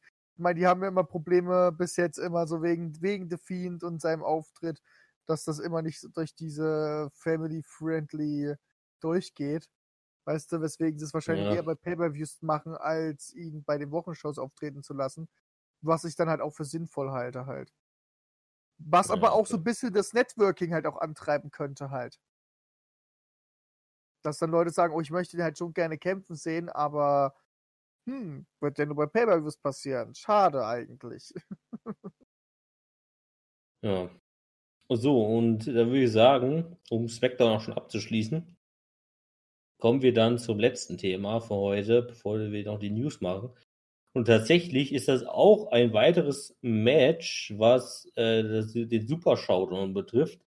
Und zwar ging es äh, in einem Fatal Four-Way Match darum, ähm, die, also es war ein Number One Contenders Match für die SmackDown Women's Championship. Also wer das Fatal Four-Way Match gewinnt, darf Bailey beim Super Showdown herausfordern. Was heißt, äh, mit Bailey gegen, ich kann es schon mal auflösen, Carmella, äh, wird das zweite Frauenmatch sein, was wir in Saudi-Arabien sehen werden, nachdem wir letztes Jahr Natalia gegen Lacey Evans gesehen haben. Und dieses Mal wird es tatsächlich auch um den Titel gehen. Und ähm, genau, also dieses Fatal Four-Way Match war eben Alexa Bliss, Naomi, Dana Brooke und Carmella. Tatsächlich hätte ich auf jeden Fall erwartet, dass es Naomi wird. Ähm, sie hat ja vor kurzem ihren Return gehabt. Ähm, da hätte ich durchaus damit gerechnet, dass es, äh, dass Naomi sozusagen gleich die Chance bekommt. Ähm, hat sich wahrscheinlich erstmal jetzt dagegen entschieden, dass, also ich kann mir sehr gut vorstellen, dass wir Bailey gegen Naomi bei WrestleMania sehen werden. Ähm, aber genau, Dana Brooke, gut, das war halt so eine Aufhüllerin in dem Match. Also ich glaube, das wird noch ein bisschen länger dauern, bis die so eine Chance bekommt. Alexa Bliss, ja, okay. Äh, aber es ist jetzt eben Carmella geworden, was ich prinzipiell auch erstmal okay finde, weil Carmella hat jetzt tatsächlich auch schon länger nichts mehr zu tun gehabt in der Hinsicht. Ähm, also man hat Carmella jetzt in den vergangenen Wochen und Monaten tatsächlich eher nur in irgendwelchen Nebenrollen gesehen, wo sie mal in irgendwelchen Matches gegen ähm, Mandy Rose oder Sonya Deville zu sehen war. Ähm, also im Prinzip seitdem sie ja von R-Truth getrennt wurde beim letzten ähm, äh, WWE Draft, hat man ja nicht mehr allzu viel von ihr gesehen. Und man muss ja auch bedenken, Carmella ist ja auch ehemalige Spectre Women's Champion. Äh, das haben wir auch nicht vergessen. Ähm, und von daher finde ich das mal vollkommen in Ordnung. Ähm, es ist halt ähm, klar ein Lückenfüller für WrestleMania sozusagen. Es kann natürlich auch durchaus daran liegen, dass es nicht Naomi wurde, vielleicht, äh, weil Naomi vielleicht nicht mit nach Saudi-Arabien möchte oder so. Also nachdem es ja beim letzten Mal in Saudi-Arabien diese Abreiseschwierigkeiten gab, haben sich ja durchaus nochmal äh, eine ganze Menge von Superstars gemeldet, die gesagt haben, ja, eigentlich wollen wir nicht mehr nach Saudi-Arabien, ähm, allein schon halt wegen diesen eventuell wieder auftretenden Abreiseschwierigkeiten. Ähm, genau, und deswegen, vielleicht war da auch der Grund, dass es jetzt eben Carmella wurde, weil Carmella gesagt hat, sie würde halt auch dahin gehen. Das wissen wir alles aber nicht. Das ist halt alles Spekulationssache. Auf jeden Fall sieht halt das aktuelle äh, Match-Tableau vom Super Showdown 2020, was wie gesagt nochmal am 27. Februar stattfindet, wie folgt aus. Also wir haben The New Day gegen The Miz und Morrison für die SmackDown Champ äh, Tag Team Championships. Wir haben Brock Lesnar gegen Ricochet in einem WWE Championship Match. Wir haben The Fiend Bray Wyatt gegen Goldberg im Universal Championship Match. Wir haben Bailey gegen Carmella im SmackDown Women's Championship Match. Und wir haben äh, Roman Reigns gegen King Corbin. Es wurde auch diese Woche bei SmackDown festgelegt in einem Steel Cage Match. Ähm, genau, und das sind die bisher fünf bekannten Matches, wobei da sicherlich noch, ja, sagen wir mal so zwei bis drei dazukommen werden. Genau, aber an sich wäre das das. Steel Cage Match. Steel Cage Match, also ja, also das war halt diese Woche bei SmackDown so ein super sinnloses Segment, ähm, wo King Corbin rausgekommen ist und also nachdem er letzte Woche ja mit dem Hundefutter übergossen wurde, ähm, ist er halt rausgekommen und wollte Rache an Roman Reigns haben und hat ihn da aufgefordert halt zu einem weiteren Match und Irgendwann kam Roman Reigns raus, hat ihn halt einen Superman-Punch verpasst und hat gesagt, ja, ich nehme deine Herausforderung an, aber wir treten in einem Steel Cage-Match gegeneinander an. Also aus dem Grund, dass halt keine Leute von außen eingreifen irgendwie. Also halt in dem Fall wahrscheinlich halt äh, Sigler und Root und die Usos. Ähm, und ja, das wurde halt so sich darauf jetzt geeinigt. Also einfach nur um ein großes, wahrscheinlich um einfach nur noch mal ein Special Match zu haben für ja. Super Showdown. Ja, das ist halt auch einer der Gründe durchaus. Ja, ich bin mal gespannt, weil also an sich ähm, haben wir bisher eigentlich die meisten ist, äh, Saudi-Arabien Pay-Per-Views haben ja alle so ein Special-Ding gehabt. Also irgendwie, muss gerade mal gucken, Crown Jewel letztes Jahr, also das letzte Saudi-Arabien Pay-Per-View war ja dieses ähm, WWE Tag Team World Cup. Ja. Dann der Super Showdown 2019 war ähm, das 51 Mann Battle Royal, was hier der Saudi-Arabier Mansur gewonnen hat. Dann Ja, stimmt, ja. Crown Jewel 2018 war hier ähm, Das World Shane Cup, McMahon. genau. Shane McMahon hier World Cup, also der Einzel-World Cup sozusagen. Und davor war ja das Greatest Royal Rumble, was sich von allein erklärt, also hier mit dem 50-Mann Royal Rumble sozusagen. Da bin ich halt Was mal an sehr sich gespannt. nicht schlecht war, aber man nicht mehr drüber reden möchte.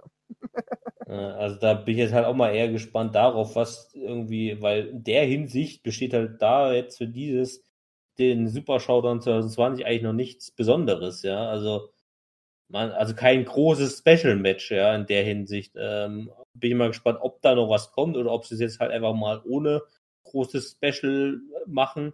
Weil ich glaube, also natürlich, also wenn man halt diese großen Special-Dinge hat, muss man halt auch mal viele Leute mitbringen. Und dann hat man natürlich im Prinzip wieder das Problem, was wir vorhin schon mal äh, thematisiert hatten, am nächsten Abend, also äh, ist dann halt SmackDown, ja, also ähm, Super Showdown ist am Donnerstag, SmackDown ist auf dem Freitag. So, und wenn dann wieder alle abreisen müssen aus Saudi-Arabien, hast du wieder das Problem, ja, wenn dann wir irgendwie zwei Stunden Verspätung sind, kommt wieder, kommt wieder keiner an, ja, was machen sie da dieses Mal? Letztes Mal konnte halt im Zuge von Survivor Series noch NXT aushelfen, aber ja, wird dann jetzt auch irgendwann schwierig, das zu erklären, ja. Ja, ja, deswegen kann ich mir gut vorstellen, dass das Steel Cage quasi so dieses Special-Ding ist. Ich mag sowieso nicht so richtig genau diese Saudi-Arabien-Pay-Per-Views. Die sind so aufgebaut wie ein WrestleMania. Das kommt mir manchmal so vor, dass die Saudis wirklich wollen, dass das das neue WrestleMania wird. Äh, man merkt Ja. aber halt auch ein bisschen auch den Einfluss von den Saudis in den Pay-Per-View. Sage ich halt auch jedes Jahr, glaube ich, jetzt. Ja, also das Problem ist natürlich, also wenn das jetzt planmäßig so weiterlaufen soll, wie es ist, da sind wir halt aktuell gerade im dritten von zehn Jahren, ja. Also wir haben ja damals in Und es zehn wird Jahren. nicht besser. Es wurde ja auch nicht besser. Wir reden ja jedes Mal wieder drüber, dass es nicht gut war. Weißt du? Ja. Also wir gehen ja schon ohne Erwartungen ran und selbst die sind nicht, und selbst die werden, sind enttäuschend. Ja. Also beim letzten Mal Ja, bin ich auch ohne Erwartungen reingegangen und ich war enttäuscht. Also. Na gut, okay, dann würde ich sagen, sie halt gewonnen hat. Würden wir am besten jetzt auch zu den News übergehen. Genau. Ähm, genau, da haben wir tatsächlich diesmal einfach noch äh, wieder viele Interna und so. Ähm, gehen wir aber mal durch. Ähm, und zwar in der ersten News gab es äh, jetzt Mal die Meldung, dass ähm, es zwei ähm, Versammlungen bei NXT gab, sozusagen, wo alle NXT-Superstars zusammengeholt wurden für ein Meeting sozusagen, äh, wo im ersten Treffen festgelegt wurde, oder nicht festgelegt wurde, sondern äh, darum gebittet wurde, äh, also es wurde, die Superstars wurden dazu aufgefordert, ne, ist mal so, ähm, dass sie doch ähm, auch in ihrem Interesse Social Media Fäden untereinander als auch gegenüber Main Roster Superstars unterlassen sollen. Ähm, kam wohl größtenteils daher, dass ähm, wir es ja auch schon in den letzten Wochen oder auch letztes Jahr tatsächlich schon hatten, gerade ja, dass Matt Riddle immer wieder äh, sich Main Roster Superstars rauspickt und die ja auch gerne mal angeht. Also Goldberg ähm, oder Brock Lesnar wären da nur zwei Beispiele davon. Ähm, ja, und da wurde jetzt, wurden im Prinzip halt die NXT Superstars darum gebeten, dass man das unterlassen soll. Ähm, sozusagen halt diese spontanen äh, Social Media Fäden zu unterlassen. Also man ist ja wahrscheinlich nicht mal unbedingt darüber abgeneigt, wenn das mit der WWE abgesprochen ist, sowas halt zu initiieren. Also wenn, also im Zuge einer geplanten oder feststehenden Fehde auch diese Fehde auch im Social Media Bereich weiter ausgetragen wird, ist ja wahrscheinlich das geringere Problem dabei. Das größere Problem ist einfach das, dass ähm, halt ein störrischer NXT-Superstar, in dem Fall in Matt Riddle, ähm, halt sich gerne mal einfach schlechte Leistung oder was auch immer, also Leute, die ihm nicht gefallen, herauspickt und die einfach bei Social Media angeht, obwohl im Prinzip, ja, und damit vielleicht sogar Hoffnungen bei äh, seinen Fans ähm, entstehen lässt auf zukünftigen Matches, die in der WWE aber in keinster Weise geplant sind, ja. Und man will sozusagen ja. dann einfach die, ähm, wenn dann Matt Riddle halt sagt, ja, ich, ich fordere hier Goldberg oder Brock Lesnar heraus, oder wie es halt bei Brock Lesnar gesagt hat, ähm, ich will Brock Lesnars Karriere beenden ähm, eines Tages. Die WWE das aber nicht vorgesehen hat, ja, und sozusagen damit erstmal Hoffnungen geweckt werden und alle sagen, ja, wir wollen Brock Lesnar gegen Matt Riddle sehen. Die WWE will das aber nicht und sagt dann, nee, wir machen das nicht. Und dann hast du wieder den großen Shitstorm, so von wegen, ja, die WWE ist doch scheiße, die will uns nicht dieses Match geben, obwohl das von vornherein nie anges also angesagt war, ja, von der WWE aus. Also man will sozusagen das äh, entgegentreten, dass halt Superstars ihre eigenen Matches oder irgendwelche Aufeinandertreffen äh, provozieren, die von der WWE in keinster Weise vorausgesehen oder vorausgeplant sind und die man dann halt wieder absagen muss, obwohl sie sozusagen nie geplant waren. Ne? Also das war die erste Sache. Ähm, und das wurde in diesem ersten Meeting besprochen.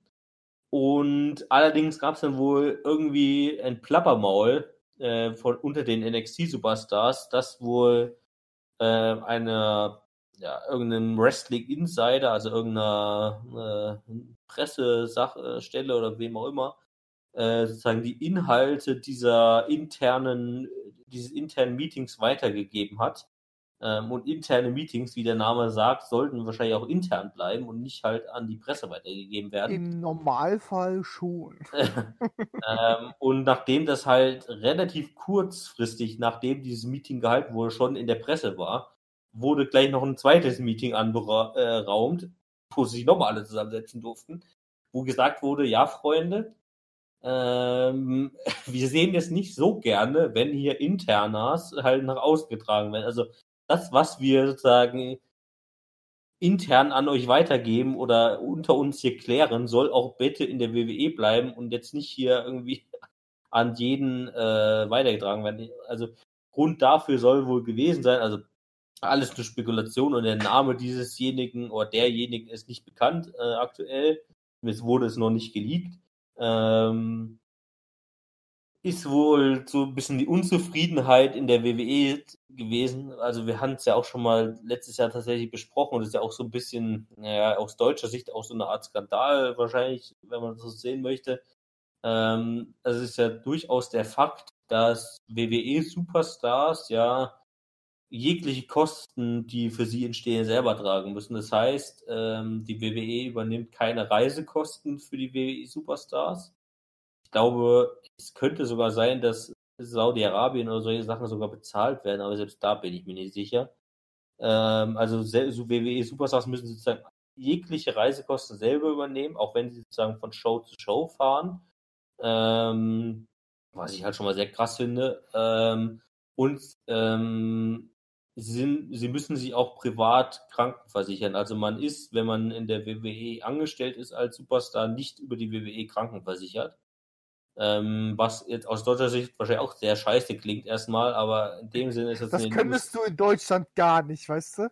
Wenn ja, du also schwierig zumindest. Also in den also, USA ist es halt in einem Gesundheitssystem, also in dem Sinne hat die USA, ja, also Gesundheitssystem ist da schon sehr freundlich ausgedrückt. Ähm, als System würde ich das jetzt nicht wirklich bezeichnen, was die da drüben haben. Ähm, aber in dem Sinne ist es halt durchaus sehr verbreitet in den USA.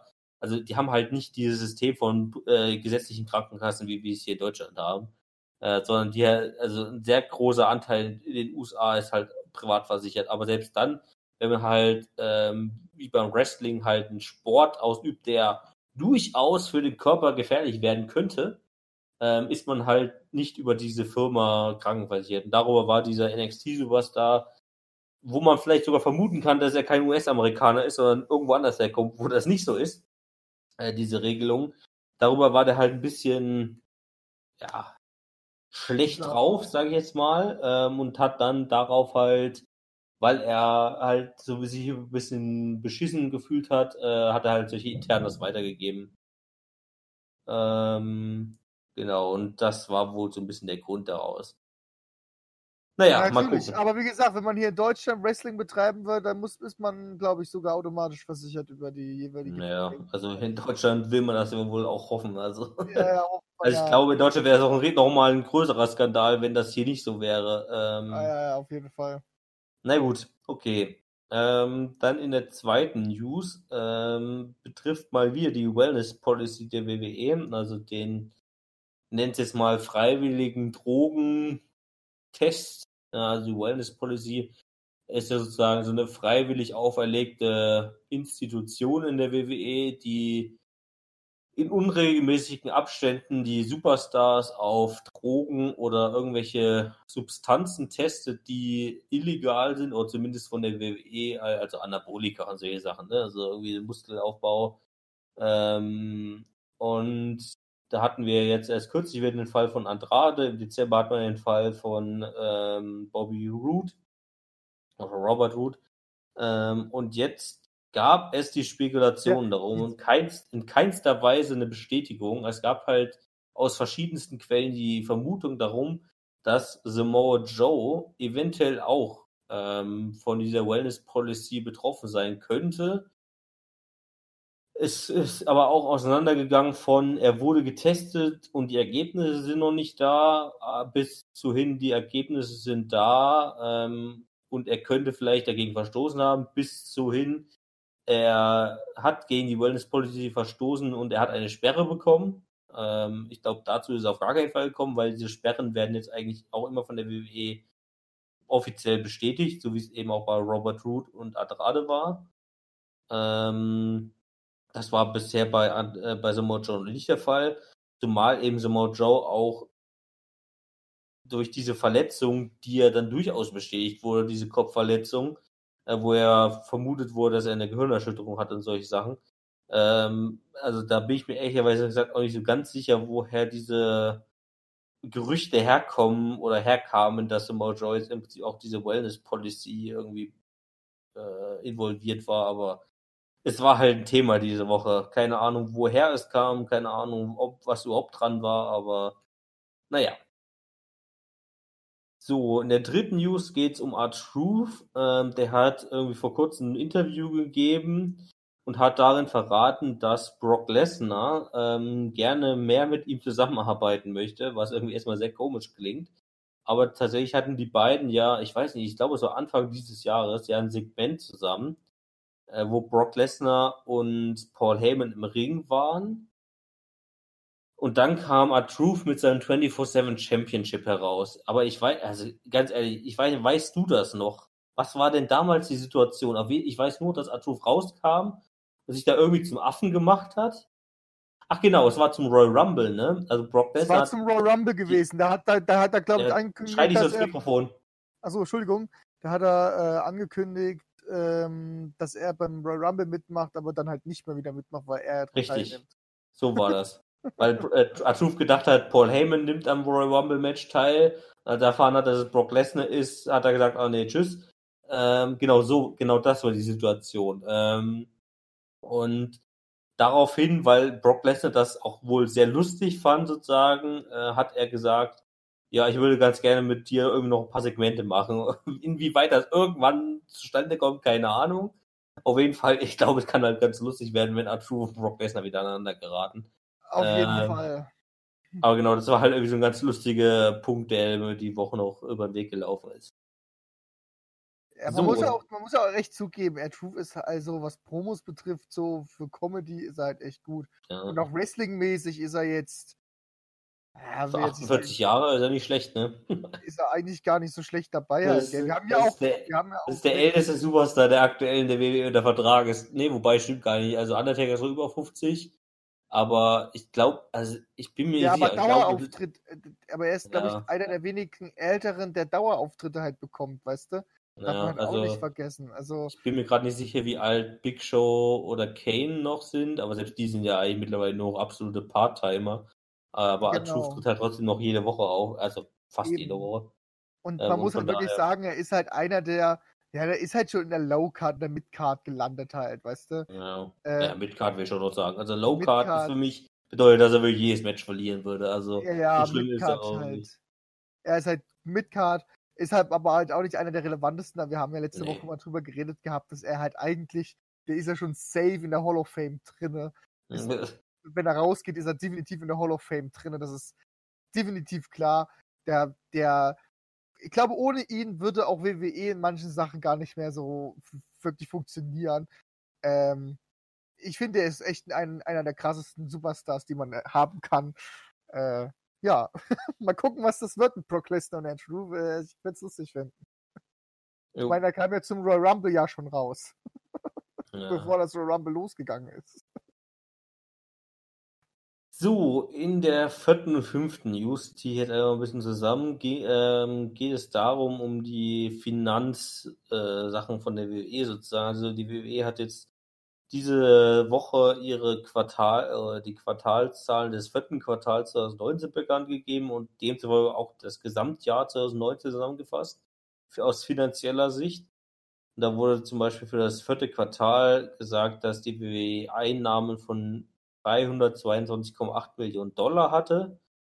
Und nach dem Abzug aller Kosten äh, gewann die WWE im vierten Quartal 2019 ne- 69,3 Millionen US-Dollar. Ähm, auf das gesamte Jahr 2019 hinweg hat die WWE 960,4 Millionen, also fast eine Milliarde Dollar, ähm, eingenommen, was auch Rekord ist. Also es sind nochmal ungefähr 30 Millionen Euro mehr als im vergangenen Jahr, also Jahr 2018. Ähm, und nach dem Abzug aller Kosten hat die WWE im Jahr 2019 insgesamt 77,1 Millionen Dollar Gewinn gemacht. Ähm, da sieht man jetzt allerdings ja auch schon, also im vierten Quartal haben sie 69,3 Millionen Dollar Gewinn gemacht und insgesamt haben sie 77,1. Also im Prinzip war das vierte Quartal den Ausschlag gegeben für das gesamte Jahr. Äh, und das lag insgesamt an genau einer Sache, nämlich eigentlich hat die WWE überall im Vergleich zum Jahr 2018 Geld verloren. Also sprich Merchandising, Pay-per-View, Verkaufszahlen, ähm, Verkaufszahlen von den WWE Live-Events, also von den ganzen kleinen Events, wo sie halt ohne Kamera hingehen, sozusagen nur für die Arena-Publikum, Arena-Publikum äh, sowohl innerhalb der USA als auch außerhalb der USA, haben sie überall Verluste gemacht, außer äh, im Punkt TV-Vermarktung. Äh, und das liegt natürlich an dem Punkt, dass die WWE natürlich letztes Jahr den neuen Deal mit dem US-Sender Fox gemacht hat, ähm, der relativ, der sehr stark dotiert war. Und ähm, daher rühren im Prinzip die gesamten ähm, Gewinne. Also wenn dieser Fox-Deal nicht gewesen wäre, hätten die, äh, hätte die WWE letztes Jahr auf jeden Fall miese gemacht, was irgendwie auch verständlich gemacht gewesen wäre, weil 2019 war wirklich eins der schlechtesten WWE-Jahre ever, ähm, was halt Inhalt des Programms angeht. Ähm, äh, und von daher war wirklich dieser Fox-Deal das Einzige, was die WWE im finanziellen Sinn noch gerettet hat.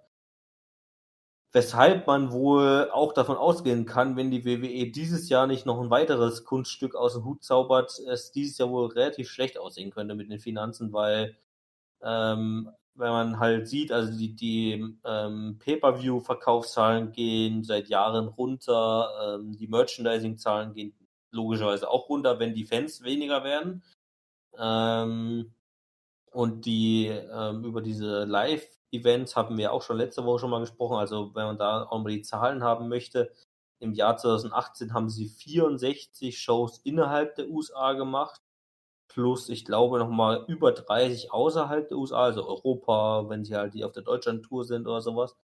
Ähm, Im Jahr 2019 haben sie es dann in den USA auf 50 runtergefahren, in den USA und äh, außerhalb der USA auf glaube 24 oder sowas. Also irgendwo auch um 10 weniger ungefähr. Ähm, daher rühren natürlich auch erstmal die geringeren Einnahmen. Ne? Also wenn man weniger macht, nimmt man natürlich auch logischerweise weniger ein. Allerdings hat man jetzt auch Anfang des Jahres schon angekündigt, dass man dieses Jahr wahrscheinlich noch weniger Live-Events machen möchte in, der, äh, in den USA, weil es halt im Prinzip immer noch relativ wenig rentiert. Äh, es kann durchaus sein, dass man da halt auch dieses Jahr nochmal weniger Geld einnimmt dadurch. Ähm, ja, und von daher wird es natürlich ein bisschen schwierig. Allerdings gab es im, im Nachhinein dieser, fin dieses Finanzberichts auch einen Conference, so den sogenannten Conference Call. Das ist auch, ich weiß gar nicht, wie häufig der im Jahr stattfindet. Ich glaube, ich glaube, der findet sogar immer quartalsweise nach den Bekanntgaben der äh, Finanzberichte pro Quartal statt.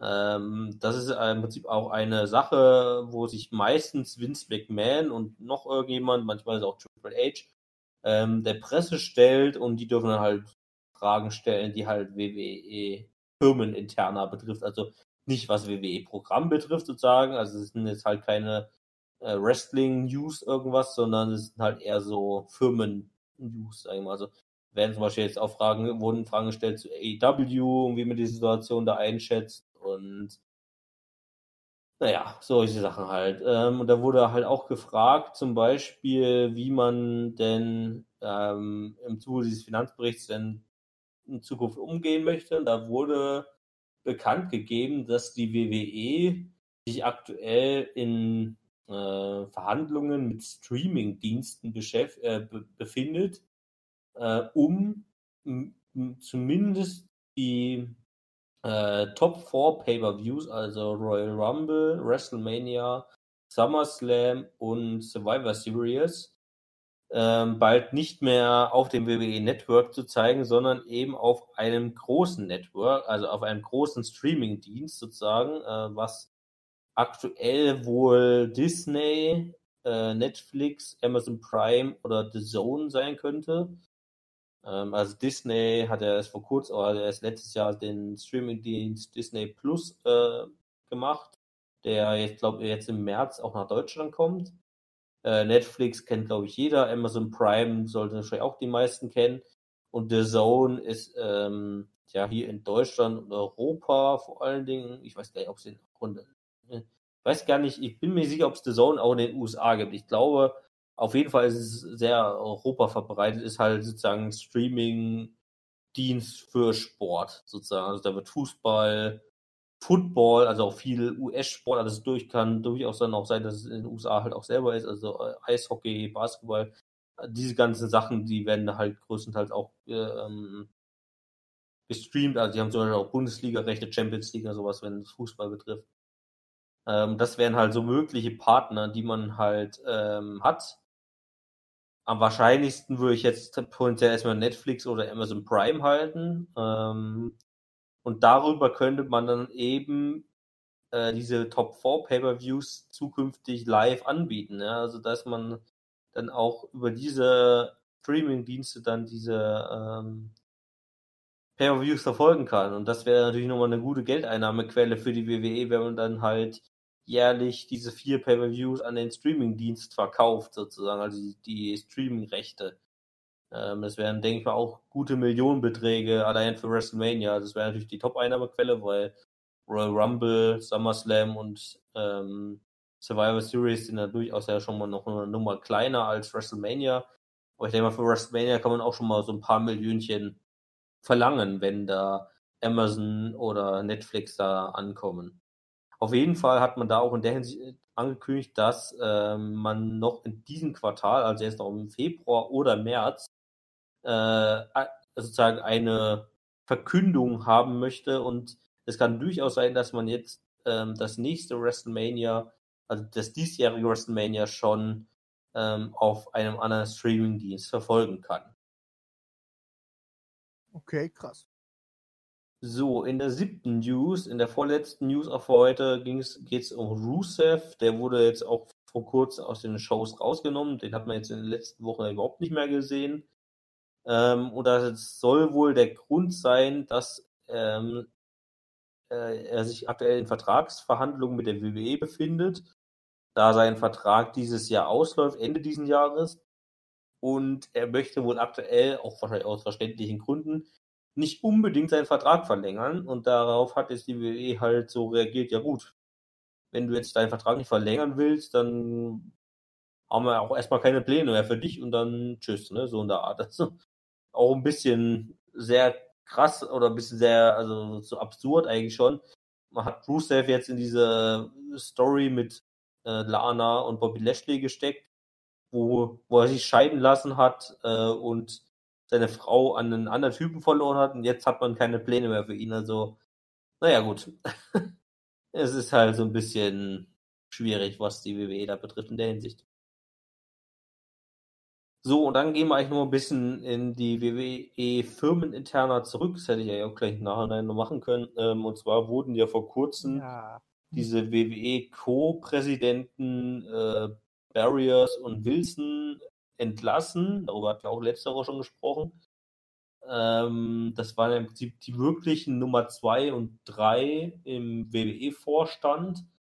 Ähm, der Grund, der damals ja auch schon benannt wurde und der auch jetzt wieder noch mal ein bisschen bestätigt wurde, ähm, war eben, dass es äh, inhaltliche Differenzen zwischen den beiden und Vince McMahon gab. Da hat man vielleicht damals noch so ein bisschen gedacht, ja, es lag bestimmt wieder an McMahon, der irgendwelche total dämlichen Ideen hatte. Laut aktuellen News ähm, ist natürlich auch die Frage, wem man da jetzt glaubt, ähm, ist das wohl durchaus vielleicht ein bisschen andersrum zu denken. Äh, Also Vince McMahon scheint vielleicht nicht in jeder Hinsicht ein Arschloch zu sein oder ein Idiot zu sein. Ähm, und zwar soll es wohl so gewesen sein, dass ähm, eben Barrios, äh, Barrios und Wilson, ähm, also diese Co-Präsidenten, ähm, ja, der Meinung waren, dass sie mit dem finanziellen Gewinn, der letztes Jahr erwirtschaftet wurde, vor allen Dingen darüber eingehen soll, dass der Aktienwert der WWE-Aktie äh, sozusagen nach oben getrieben werden sollte. Also dass sozusagen alle Gewinne äh, in die Aktie reinfließen sollten, in den Börsenwert sozusagen.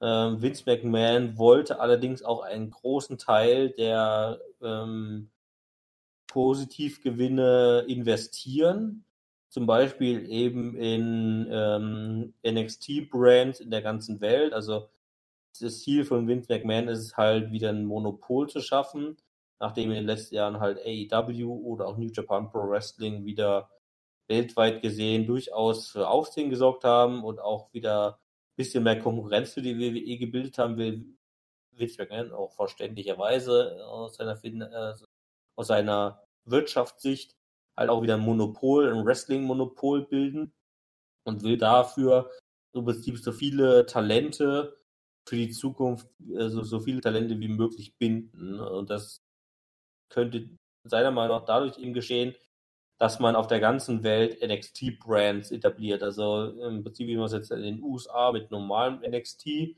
und NXT UK hat, will er das eben auch in ähm, Resteuropa, äh, in Südamerika, in Asien, ähm, Australien haben, in Kanada vielleicht sogar noch, ähm, dass man halt überall auf der Welt seine äh, Talentschmieden sozusagen etabliert, damit schon die Talente früh an sich bindet und die dann irgendwann in das WWE-Programm aufnimmt, anstatt man dass die, äh, wie man sie aktuell oder auch in den letzten Jahren und Jahrzehnten halt äh, meistens irgendwo anders her abkaufen musste oder sozusagen. Ja? Also das wäre, ist halt Vince McMahons Plan für die Zukunft.